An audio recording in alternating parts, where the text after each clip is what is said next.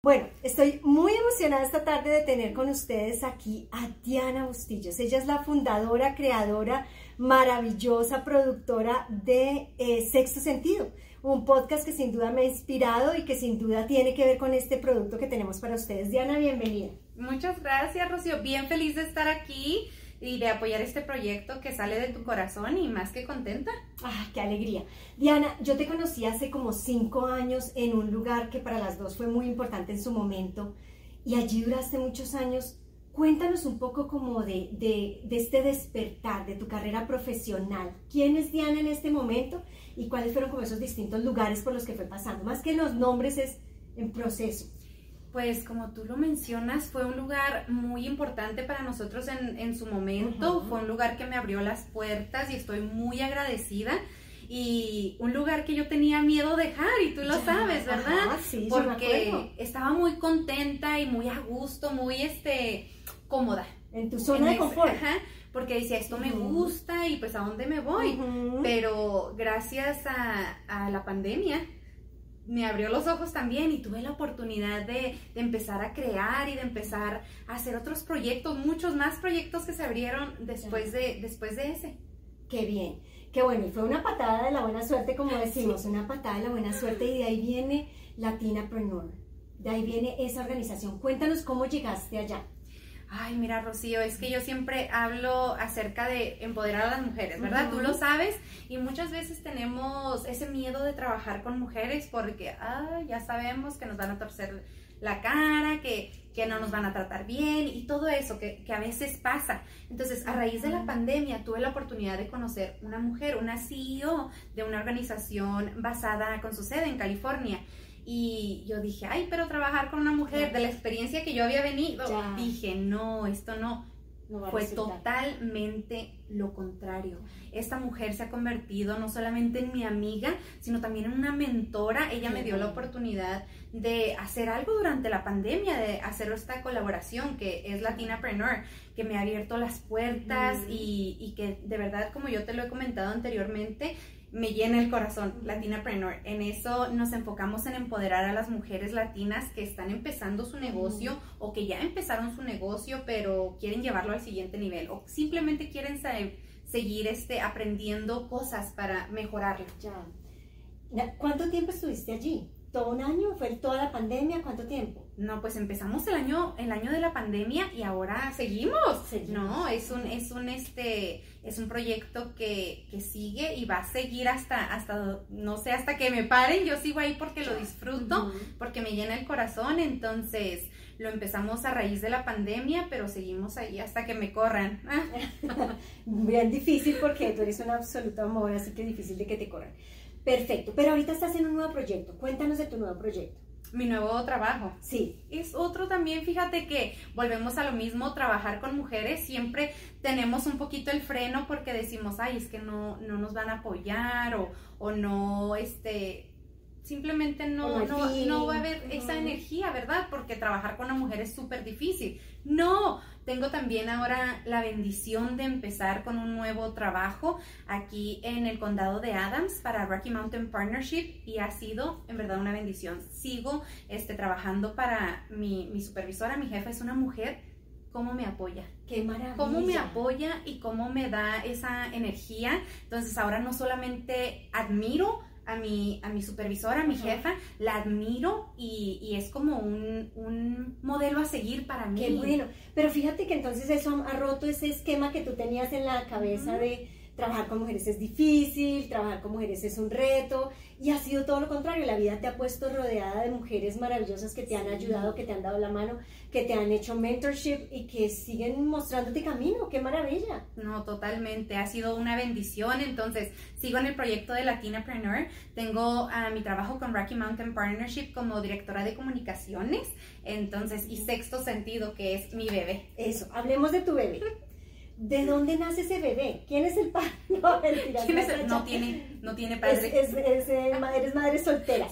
Cuéntanos de ese bebé. Más bien tiene muchas madres. Muchas. Sin que, eso sin que sea una mala palabra, tiene muchas madres. Mira, Rocío, yo empecé con esta idea a raíz de mi anterior trabajo que hacíamos como lunches para mujeres y venían muchas que su primer lenguaje es español, ¿verdad? Entonces yo decía, bueno, es que a estas latinas sí que les gusta juntarse y, y, y empoderarse y aprender entre una y otra, ¿verdad? Entonces yo vi la oportunidad ahí de hacerlo en español porque lamentablemente no lo ofrecían, no ofrecían en mi anterior trabajo nada en español. Entonces yo dije, bueno, si a estas latinas les gusta aprender entre ellas y les gusta conocerse entre ellas y hacer eso llamado networking, pues vamos a hacerlo en español. Vamos a empezar a entrevistar a esas mujeres este, que ya la están logrando, exitosas, para que compartan ese éxito o no, o no solamente los éxitos, sino también los retos y qué es lo que se batalla y compartir eso para empoderar a otras y es por eso que sale, que nace Sexto Sentido. a principios de, el año pasado, cuando empezaba la pandemia, no, antes. Yo lo lancé en febrero y en marzo que nos meten a todos a la casa, pues como... ¿Y de dónde sale el nombre? Sexto Sentido, ¿por qué Sexto Sentido? No sé, sabes que yo siempre he tenido como eso de me late o no me late y me duele. Esa intuición. Esa intuición y me duele el estómago, la boca del estómago cuando algo no es. O, o a veces le entro con todo algo y la gente, pero ¿por qué ahí? Es que ahí me late. Ahí. Entonces siempre he tenido eso y cuando buscaba el nombre, un amigo me dijo, pues es que tú siempre tienes esto, ¿por qué no lo nombras? Entonces fue, salió de ahí y dije, es perfecto. Me encanta, además tiene todo, todo que ver contigo, sexto sentido. Y en este proceso, ¿ya cuántas entrevistas, en cuánto, cuánto tiempo vas? ¿Cuántas entrevistas llevas al aire? Ya en las entrevistas llevamos, yo creo que más de 40, no, no tengo el número. Más de 40. Pero ya, ya bastantes, ya por un año y, cachito ya. ¿Y cuál ha sido la más difícil? Más que la nombrar, ¿qué ha sido lo más difícil en, en las entrevistas? ¿Qué te has encontrado como sorpresa así como más complejo? Sabes que no, no tantos retos, no, más bien todas, de todas aprendo algo y hay unas que me llenan el corazón más que otras, como cuando entrevisté a la señora de 105 años, digo, ¿cómo? ¿Verdad? ¿Cómo ella tiene tanto para, para que aprendamos? 105 años. 105 años. Y, o sea, está mejor que tú y yo juntas. Usa tacones, no usa lentes y tiene toda la energía mejor que uno. ¿Y tengo el secreto? Sí, fíjate ¿Cuál es el tequila? no el tequila, no. Yo creo que escuché mal y, he seguido ese, ese secreto, pero ese no es. ella básicamente dijo poner las cosas en manos de Dios y no guardar rencores. Qué bonito. Ok, entonces bien. ¿Y cuál ha sido la más emocionante? La que tú dices, wow, esta salí pero perpleja, llena de amor o llena de emoción. Es que la verdad es que no, todas. Todas. Todas. Mira, todas son diferentes porque todas las mujeres son diferentes. Pero si yo he aprendido algo en este año es que se todas tienen algo en común ya y eso lo quiero compartir. ¿Qué es? Cuéntanos. Todas tienen ese fuego. Ya. Eso que las levantan las mañanas y a lo mejor a veces no sabemos a dónde vamos, pero no sabemos cómo, más bien cómo vamos, pero sabemos a dónde vamos. Vamos este, con un sueño y es ese fuego que te levanta y no importa si, si vendes joyería, si vendes, si tienes un estudio, lo que sea, todas tienen eso. Ya. Ese drive. Es como, la, como una llama. Ajá. La llama, en todas hay una llama sí, que se mantiene encendida.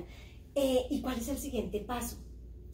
para pues, sexto sentido. ¿Qué viene para sexto sentido? Ahora que ya se han abierto las cosas este, después de la pandemia, pues esperamos hacer eventos.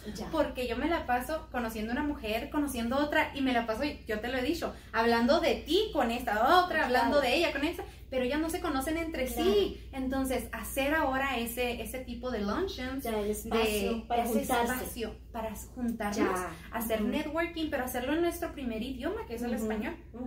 Qué maravilla. ¿Cuándo empezamos? Ya muy pronto, ya muy pronto. Vienen muchos eventos. Qué bueno, bueno, me alegra mucho. Diana, en esta carrera, en toda tu carrera profesional, ¿cuál ha sido un momento difícil? Un momento que te haya retado y que te haya sentido sin fuerzas, sin aire. Ay Dios, pues es que todo el mundo pasamos por eso y yo creo que la pandemia ah, fue...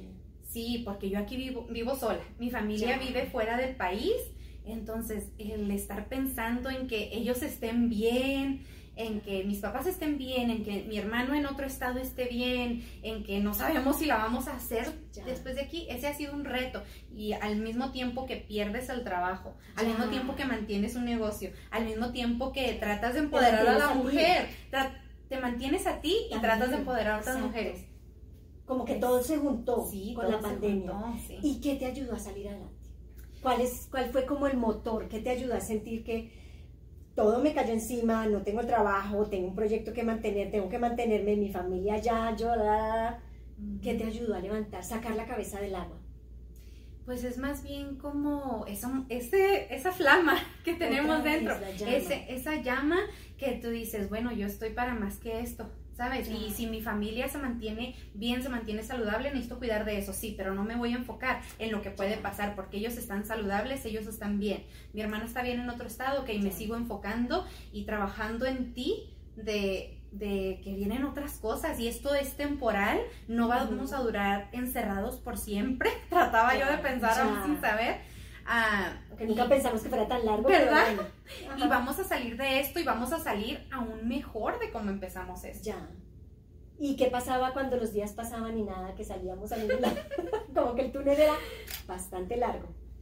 Pues nada más siguiendo manteniéndote enfocada y no pensar en, en lo que pueda pasar. Ya. Enfocarte en sacar un día a la vez y que mientras tu familia esté bien y y aunque, lo, aunque también se las hayan visto negras o difíciles, ellos están bien, están saludables y me sigo enfocando en lo mío y no pensar en qué tal si esto, qué tal si perdemos el trabajo, qué tal si nos enfermamos todos, qué tal si no volvemos a salir nunca, porque pues vivimos en un futuro que a lo mejor ni pasa y eso nos estresa.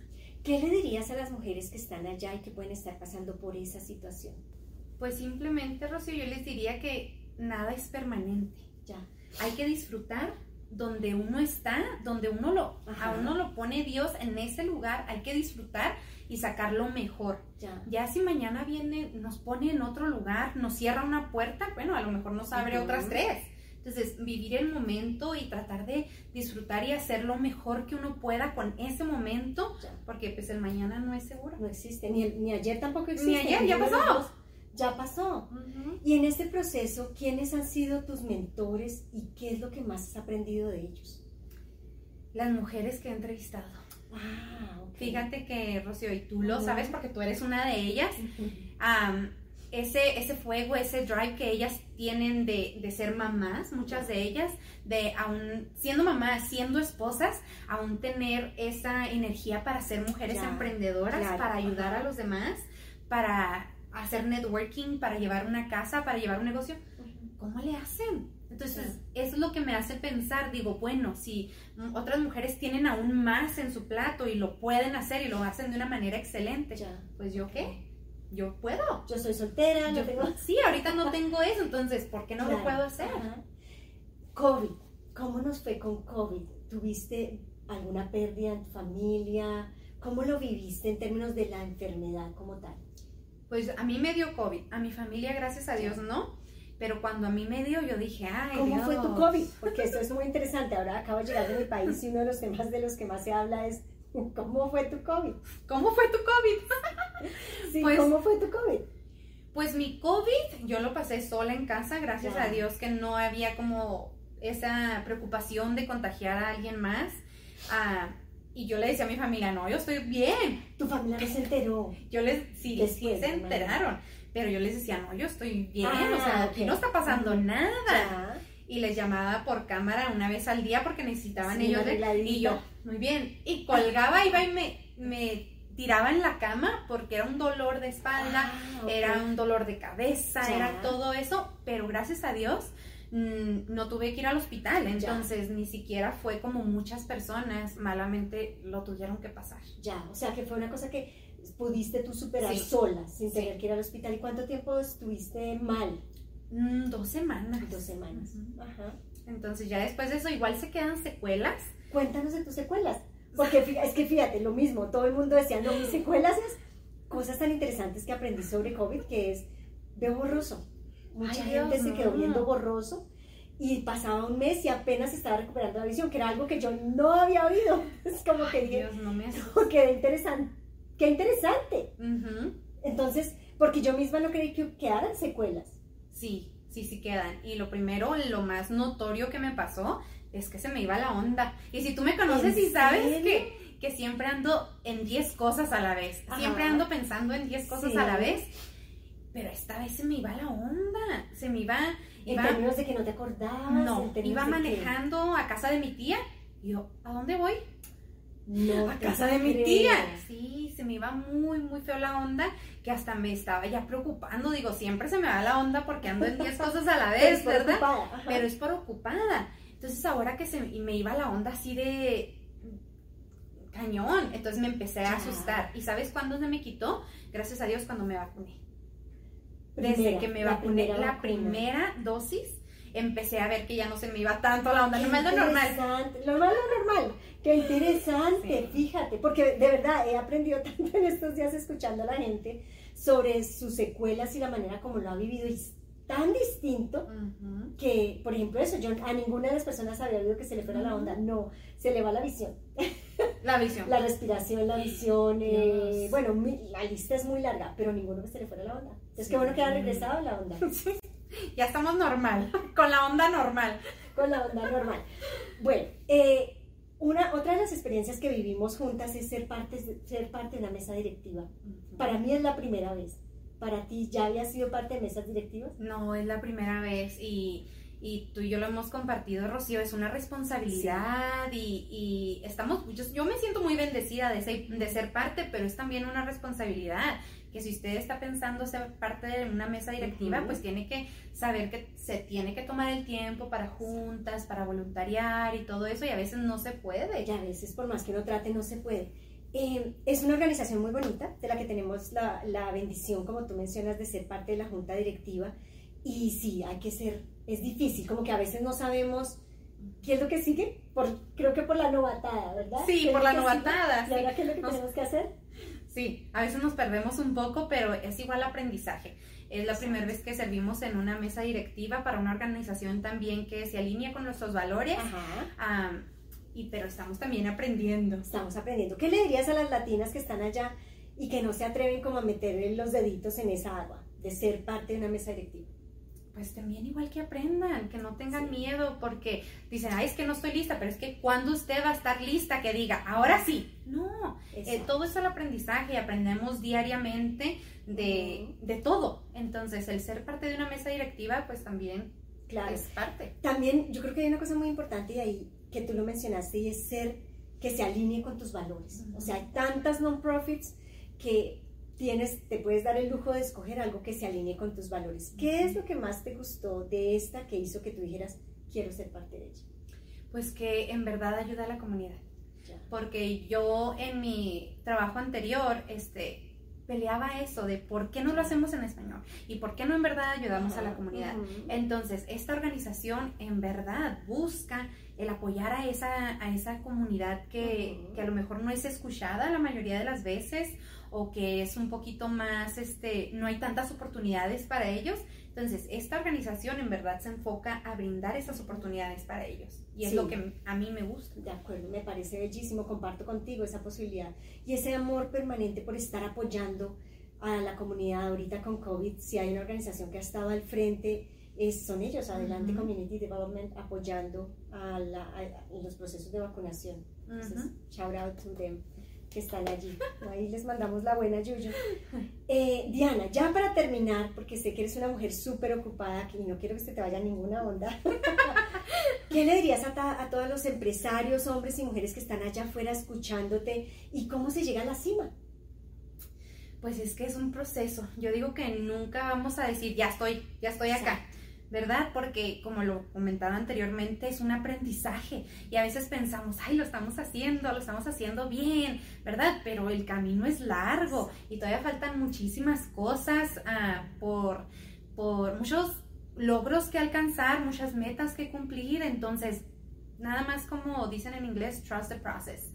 Este, confíen en el proceso, sigan haciendo lo mejor que ustedes puedan, hagan las cosas siempre con excelencia, lo mejor que se pueda y, vamos a, a, llegar ahí y a lo mejor este para usted el éxito o la cima es una y para nosotras es otra, no importa. Si usted se siente exitoso, si usted se siente que la está logrando, que ha llegado a donde tiene, donde tiene que llegar, donde usted se ve, es excelente. La cima para cada quien es diferente, ¿verdad? Hay un concepto distinto, cada cual tiene su propia mirada, su propia visión de lo que es la cima. Y yo le sumaría lo que tú estás diciendo que busque su cima y se mueva en la dirección a la cima. ¿Qué te hace a ti? ¿Qué te ayuda? ¿Cuáles son tus rituales para mantenerte enfocada en tu cima? Ay, pues, Hacia tu cima, pues. Yo creo que leer, escuchar audiolibros, prepararme con algún curso. El año pasado terminé un curso de liderazgo con la Universidad de Harvard eh, que estaban ofreciendo por internet. Ah, entonces, el seguirse preparando, ¿sabes? Porque si vi un, este, una frase de esos que uno ve en el internet. Cuando tú no te sigues preparando, otro, otro se está mejorando aún más, otro está... Es, entonces uno tiene que estar en continua preparación y no por la competencia de otros, por su competencia de usted. Lo que usted ofrece, el producto servicio que usted ofrece a los demás, pues tiene que ser de excelencia y para que sea de excelencia usted tiene que estar también en las mejores condiciones. Entonces, como, como una maratón, como que todos los días estás entrenando, todos los días te mantienes en forma para llegar a la cima, para que llegues allá y luego ahí decides, voy a caminar otro poquito, voy a explorar en esta otra dirección. Sí, sí, es nada más un, un continuo aprendizaje y siempre buscarle, siempre buscarle porque... ¿Hay algún mentor en particular que te haya ayudado y que tú digas, esta persona ha sido clave en mi vida para mantenerme enfocada? Pues gracias a Dios he sido muy bendecida de tener varios, porque aprendo, aprendo de, todas las mujeres con las que comparto, que entrevisto.